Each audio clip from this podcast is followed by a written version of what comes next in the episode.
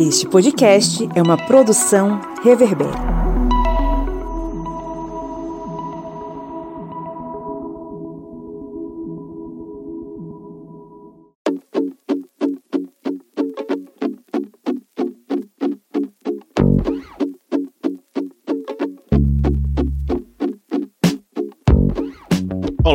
Ouvintes! Sejam bem-vindos e bem-vindas mais uma vez ao podcast do Historiante, na sua Minipédia, o seu programa de conteúdo expresso sobre as ciências humanas, sobre história. Eu sou Pablo Magalhães e comigo aqui, como sempre, do outro lado da linha está o seu Kleber Roberto. E aí, pessoal, beleza? Estamos aqui mais uma vez para mais um episódio da nossa querida Minipédia para tratarmos sobre qual assunto, seu Kleber? Esse é um assunto muito importante, até para quem está estudando aí para futuros vestibulares Enem, para você que é professor e vai estudar sobre o Brasil contemporâneo e também para quem está pesquisando sobre a história recente do Brasil, porque nós vamos falar sobre a redemocratização do Brasil, que teve como ponto áureo a Constituição de 1988. Isso mesmo. Vamos falar aí sobre esse processo que colocou o país de volta no caminho da democracia democracia, mas não sem antes ter muita, muita luta. Né? E nesse caso, a luta foi nas ruas, nos manifestos, nos protestos, nas diretas já. Enfim, a gente vai entrar em todos esses assuntos daqui a pouquinho, porque antes vamos para os nossos recadinhos.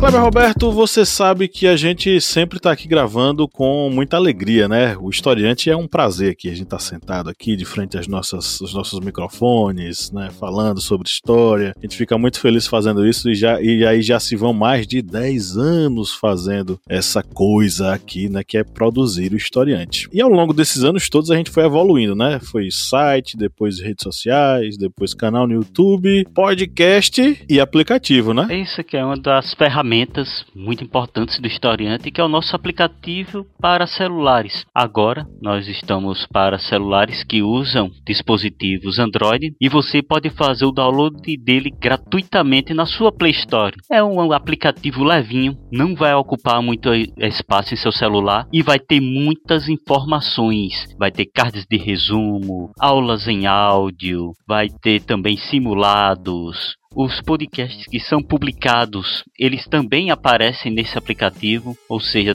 tem muita informação na palma de sua mão. Você pode estar ali fazendo uma atividade doméstica, na academia e pode estar lá ouvindo uma aula em áudio sobre, por exemplo, as secas no Brasil já que estamos num período aí que estamos falando tanto de estiagens, falando sobre tempestades de poeira por falta de chuvas em determinadas regiões, temos lá uma aula em áudio falando sobre a história das secas no Brasil. Olha que interessante. E tudo isso gratuitamente no nosso aplicativo. Vá lá na Play Store e faça um download. Ele vai vir cheio de informações. Enfim, é muita coisa. E ainda você acompanha todas as atualizações da Minipédia, né, do seu podcast Historiante, você tem lá primeiro, tá? Você recebe lá primeiro. Então, aproveite, é bem bacana, de graça, a gente produz isso com alegria. Tem gente que pensa, os caras fazem isso tudo sem cobrar um conto. É verdade verdade. Mas, se você pensou isso e se sente tocado com o nosso trabalho aqui, você pode nos ajudar, né, seu Kleber? Isso mesmo. Você pode contribuir com o Historiante sendo um dos nossos apoiadores. Você vai lá no nosso Apoia-se.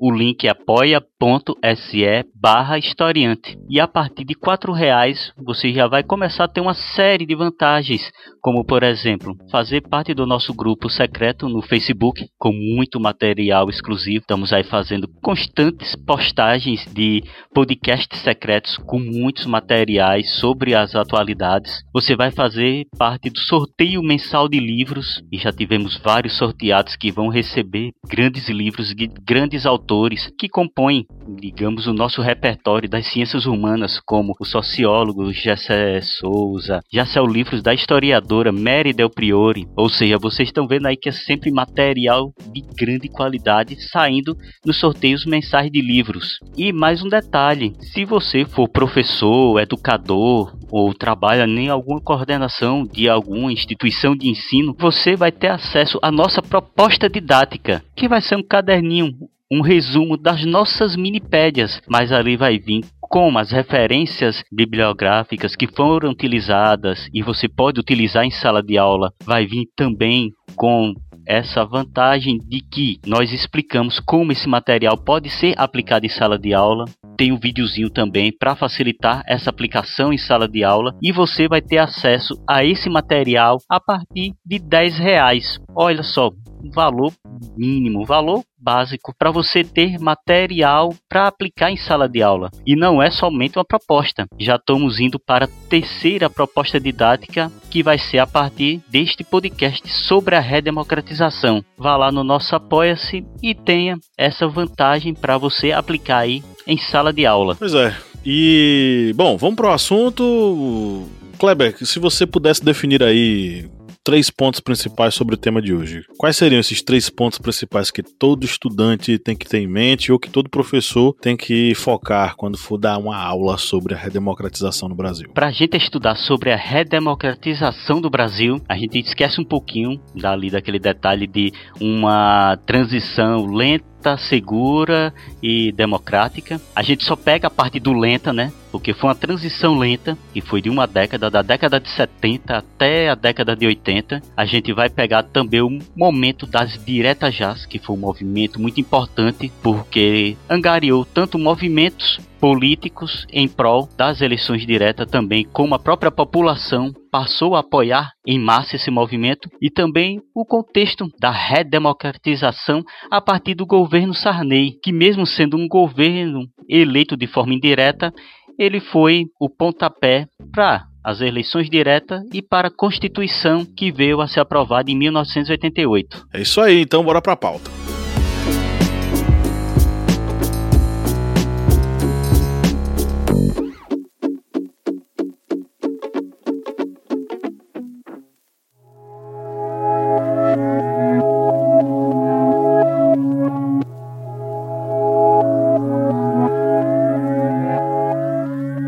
1979, tomou posse o presidente Figueiredo, né, o João Batista de Oliveira Figueiredo, que daria continuidade a um processo conhecido naquela época como a abertura política, que pode ser colocada como um marco aí do governo anterior, que era do Ernesto Geisel. Nesse momento, a economia já estava numa profunda crise, que posteriormente se tornaria inclusive também uma crise política é, e em vários setores, no comércio, na indústria. Isso gerou, de certo modo, um descontentamento é, muito grande na população, que de certo modo ainda tentava compreender o que estava acontecendo, ou meio que não tinha aquela cultura de ir para as ruas, muito pelo, pelo fato da repressão estar muito forte nesse período. O governo Geisel ele é conhecido por dar o início à ideia da redemocratização, na verdade, da liberalização da ditadura sob o lema é, é, de que sob o lema de que essa transição seria feita de forma lenta, gradual e segura pelos militares liderados pelo Geisel. Né? A gente sabe que, na verdade, ela foi lenta demais,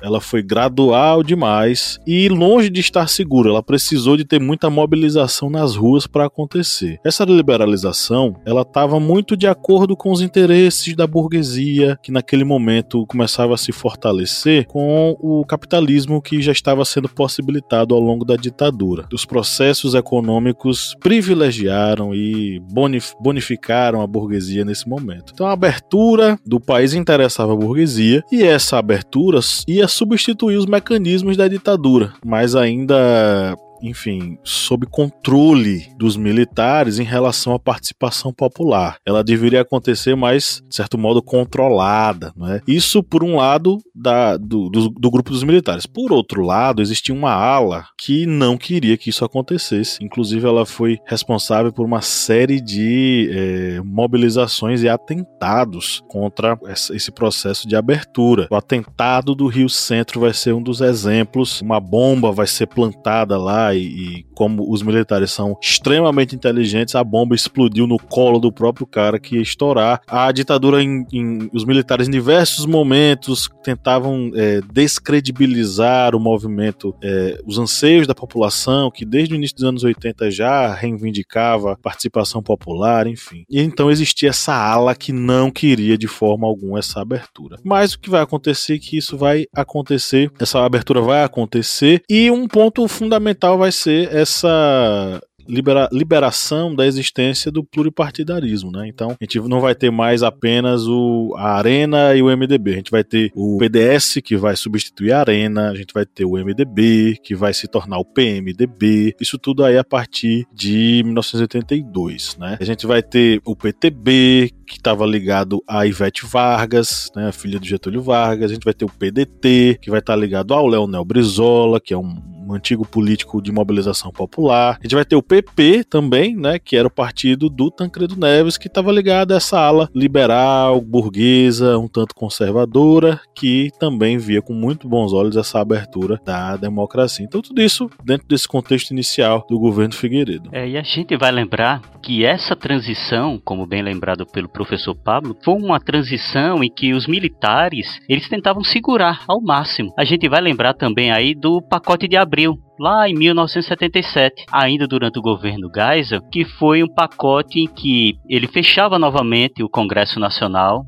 isso aí, utilizando novamente uma ferramenta do AI-5, ele fez a eleição dos senadores é, diretos pela presidência da República, que até ganharam o nome de senadores biônicos, ampliou o mandato presidencial para seis anos, e tudo isso aí na base da canetada, na base do poder ditatorial. E isso demonstrava exatamente que o governo ele queria ir segurando ali um poder centralizado. Esse pacote de abril ele ocorreu porque o MDB, que era o partido de oposição à Arena, a Arena que era o partido dos militares, ele estava perdendo é, muitas eleições. A eleição de 76 eles já haviam perdido várias cadeiras de senadores. O MDB ele tinha conseguido ampla maioria. E aí iria ocorrer a eleição, as eleições municipais. E aí se teve esse movimento militar para tentar centralizar esse poder de volta ali em torno tanto da presidência como da própria arena. A arena que aí durante esse processo de redemocratização, essa arena ela tem uma cisão, porque ele já tem mudado o nome para PDS, Partido Democrata Social, e dentro dessa conjuntura para uma eleição indireta, já que aí a gente vai entrar também nesse contexto sobre o porquê ainda teve essa eleição indireta ali com Tancredo, quando ia ter esse movimento, tem a cisão. Aí vai a Frente Liberal, que depois se torna Partido da Frente Liberal, que atualmente hoje é o Demo, Quer dizer, DEM, né? Demo é, é a mesma coisa. É a mesma coisa. Tem e fica o outro PDS, que é o partido ainda ligado ali, digamos, a uma área meio sólida, meio dura ainda dos ditadores. Mas aí a gente vai entrar um pouquinho também o porquê que essa eleição de Tancredo ainda foi uma eleição indireta. E aí envolve um político matogrossense, uma emenda que acabou não sendo aprovada, que eu acho que o professor Pablo vai até explicar um pouquinho melhor.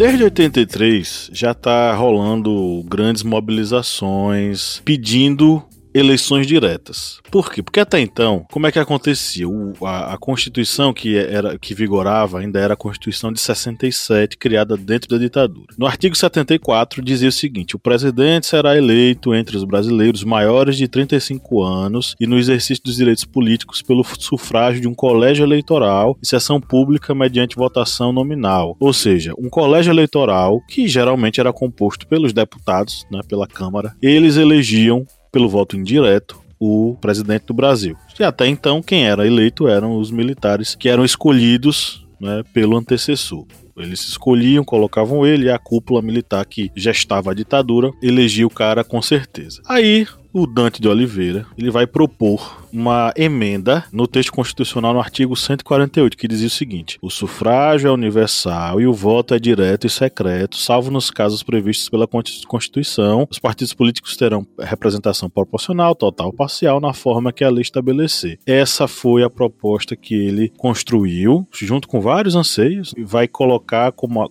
vai apresentar para a Câmara dos Deputados em 1983. Essa apresentação vai estar tá muito ligada aos anseios da, do, do povo, né, que tinham expectativa em relação a essa votação dessa emenda, porque a população queria votar, existia um anseio por, por eles votarem. Né? Essa votação iria acontecer no dia 25 de abril e isso vai mobilizar muita gente. O povo vai às ruas, o movimento das diretas já vai chamar muita gente, a campanha vai ser reconhecida nacionalmente, vai passar na TV, atores, cantores, apresentadores de TV, políticos, é... enfim, entre janeiro e abril de 84, muita gente vai participar das mobilizações nas ruas. Só que aí a gente vai ter é, veículos de comunicação que vão estar tá meio que contra a, o movimento, né? A gente vai ter o caso da Globo, que vai fazer. É, é, enfim, foram vários tipos de sabotagem, né? Mas essa da Globo foi interessante porque quando a Globo começa a mostrar os, os, comícios e os movimentos no Jornal Nacional, eles vão mostrar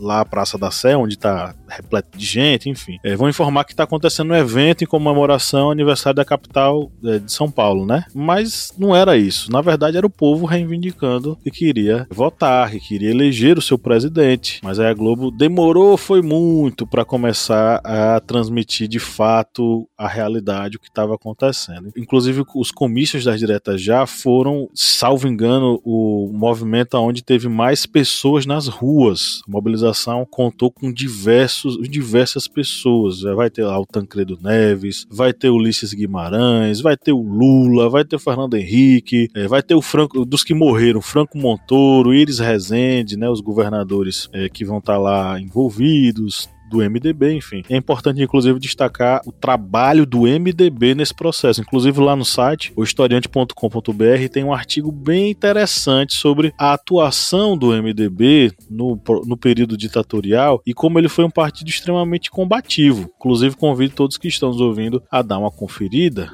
O artigo ele foi publicado dia 4 de junho deste ano maravilhoso. Ele é escrito pelo Levi Lisboa Neto. Dá uma conferida lá no site que vocês não vão perder por esperar. O MDB fez uma, uma, uma, mobilização muito forte, ele foi fundamental nesse processo. Só que aí foi para votação e o que aconteceu, seu Kleber? E aí, quando foi para votação, essa emenda, ela precisa, como era uma emenda, ela precisaria de uma quantidade muito grande de votos para conseguir passar. Só que aí ela não conseguiu atingir essa quantidade. Tem tantas mobilizações, tudo do governo, como também houve uma abstenção de votos muito grande durante a votação e ela não conseguiu atingir essa proporção necessária para ser aprovada. Só que aí o MDB ele não poderia dar aquela, digamos, aliviada, porque logo em sequência já teria a eleição, mesmo sendo indireta. E essa eleição indireta iria envolver representantes que seriam é, civis, não seriam militares. O candidato dos militares seria o Maluf, aquele Maluf mesmo que naquela discussão com Brizola, Brizola acabou chamando ele de que mesmo, professor Paulo? Filhote da ditadura. Filhote da ditadura. Aí, e como era mesmo, ele acabou sendo o representante dos militares nessa eleição. E o MDB se aproximou ali da Frente Liberal, porque precisava se consolidar. E no primeiro momento, o candidato seria Ulisses Guimarães, mas Ulisses Guimarães ele estava bem envolvido nas diretas já. E isso poderia rachar os votos ali no colégio eleitoral. Então eles optaram por um político que fosse mais conservador e um político que conseguisse concentrar tanto essa ala, própria ala do MDB, como também puxar votos das outras alas que poderiam ter uma ligação com o governo ainda ditatorial. E então foi escolhido Tancredo Neves, que era esse político mais conservador. E como vice dele foi escolhido José Sarney, da Frente Liberal, que, como dito, depois se tornaria PFL. E até algo interessante, porque José Sarney, ele fazia mobilizações contra as diretas já. Mas aí, por causa desses arranjos, que seria um arranjo literalmente do todo ou nada, para ter um governo para conseguir fazer essa abertura política, que seria, digamos, o ponto assim de não parar mais a redemocratização, acabou se fazendo essa conjuntura, Tancredo-Sarney. E o resultado é que Tancredo Neves ele teve uma ampla maioria no colégio eleitoral. Se não me engano, foram até 300 votos a mais. Check the mic and make sure it sound right, boys. Só que aí, infelizmente, teve a tragédia com ele, que ele acabou ficando doente, sendo internado e próximo da, de tomar posse, ele acabou falecendo. E aí o governo acabou literalmente caindo no colo de José Sarney. E aí José Sarney iria enfrentar tanto esse processo de abertura política, de redemocratização, como também ele teria que pegar esse grande abacaxi que seria toda a questão econômica, a questão econômica que vinha em frangalhos no país. Ele teria todos esses desafios. E com mais um detalhe, viu, gente? Sarney, como vocês bem sabem, eu acho que até a professora Joyce, se ela estivesse aqui, ela poderia explicar bem, que é lá das terras dela, terras maranhenses, ele iria tanto fazer esse processo como também ele ia passar a mão ali e alisar a cabeça das oligarquias, daquelas elites políticas, porque a gente bem sabe de onde vem o José Sarney, o eixo ali político que envolve o no entorno desses políticos caciques antigos da política brasileira. Mas aí temos o governo Sarney e esse processo de redemocratização, ele agora não é mais se torna agora uma locomotiva e vai avançando ali até dentro aí desses anos 80. É, dizem que o Tancredo Neves, ele era um cara muito teimoso em relação à saúde, né? Diziam, vá se cuidar, vá pro médico e tal. Ele nunca ia, né? E ele morreu por uma coisa que não se não se tinha diagnóstico na época, só se desenvolveu o diagnóstico anos depois, que era a sepse, que era uma infecção generalizada e em decorrência disso, né, a falência múltipla dos órgãos. Sarney, uma vez no poder, ele vai ter que gerenciar o processo de constituinte, né? Porque em 86 a constituinte ela foi é, votada, os, os, representantes da Constituição foram eleitos para eles construírem a Constituição. É só para explicar o processo, né? A Constituinte de 86 ela foi promulgada, na verdade ela foi foi dado o pontapé inicial para votar a Constituinte, para construir as leis da Constituinte, foram eleitos deputados constituintes só para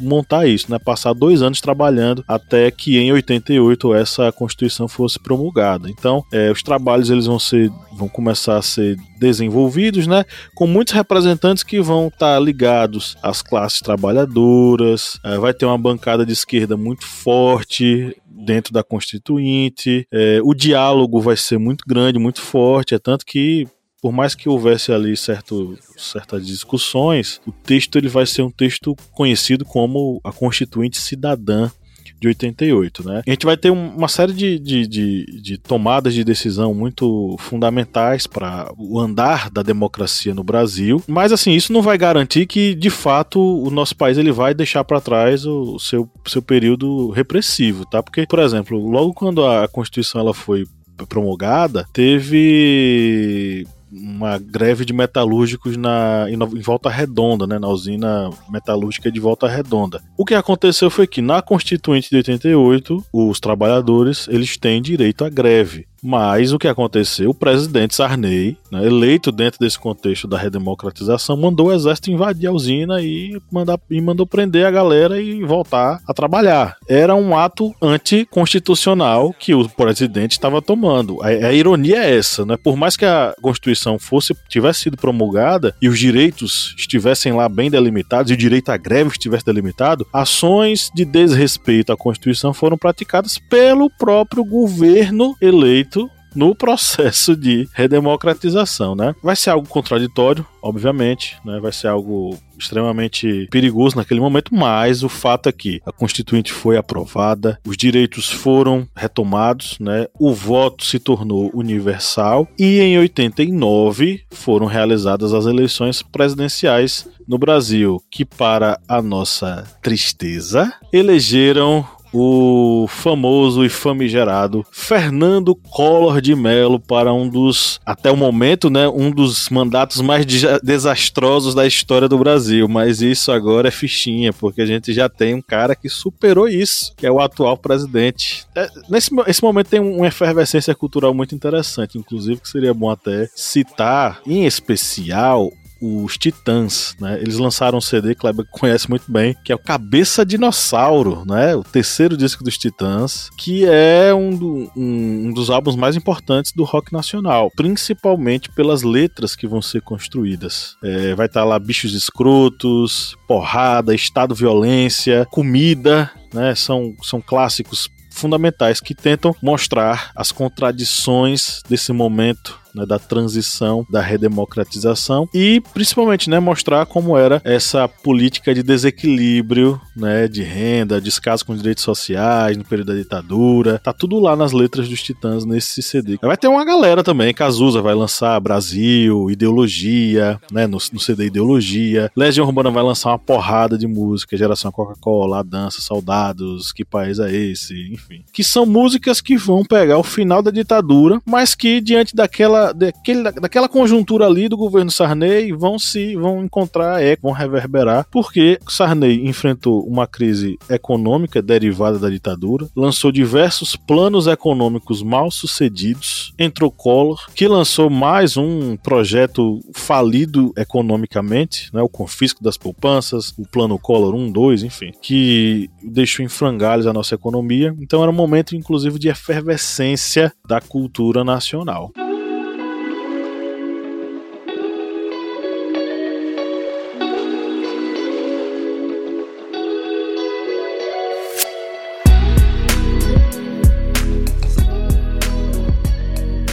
Estamos caminhando aqui para a reta final da nossa gravação. Kleber Roberto, quais são suas considerações aí finais? O que, é que você quer inserir ainda de informações nessa minipédia? Bem, depois de todo esse processo de democratização, a gente ainda vai ter ali as interferências da mídia nesse processo eleitoral de colo. Se você quiser saber um pouquinho mais, a gente tem, né, o áudio doc que é um podcast em, forma documental, que é aí capitaneado pelo professor Pablo, que vai falar um pouquinho aí desse governo do caçador de marajás. O caçador de marajás era gente boa, né? O alagoano. Caçava mesmo, né? Caçava, caçava e pegava o dinheiro para ele mesmo. Mas aí, bom lembrar também essa questão que realmente nesse processo, quando tem essa abertura, a gente vê, eu acho que boa parte dos grandes clássicos do rock nacional surgindo exatamente nesse período, que acho que é um período também rauro do, do rock ali, finais dos anos 80 início dos anos 90. Eu acho que parece que foi algo assim de seu estopim não somente no Brasil, mas um estopim mundial de grandes álbuns. No Brasil nem, nem se fala. Você pegar ali aquele período, até chegando ali próximo de 93, mais ou menos, você vai ter uma série de, de clássicos. Mas aí é tema até futuramente, quem sabe, aí de outra minipédia. Então é isso, chegamos ao final da nossa gravação com muita alegria, com muita satisfação. Espero que você tenha compreendido esse conteúdo. E se você curtiu e você gosta da gente, você acha a gente massa e você gosta de ouvir as nossas vozes aqui, mais uma vez fica o convite: seja um apoiador, nos ajude a manter o projeto e continuar aqui produzindo uma história pública, crítica e de qualidade. Basta você ir no apoia.com apoia.se barra historiante e colaborar, sabe com quanto? Apenas quatro reais. É um cafezinho que eu vou dividir com o Kleber, vou pegar um copo, vou botar um tanto para ele, um tanto para mim e vamos tomar juntos. Valeu, valeu. Tchau, tchau. Valeu, pessoal. Até mais.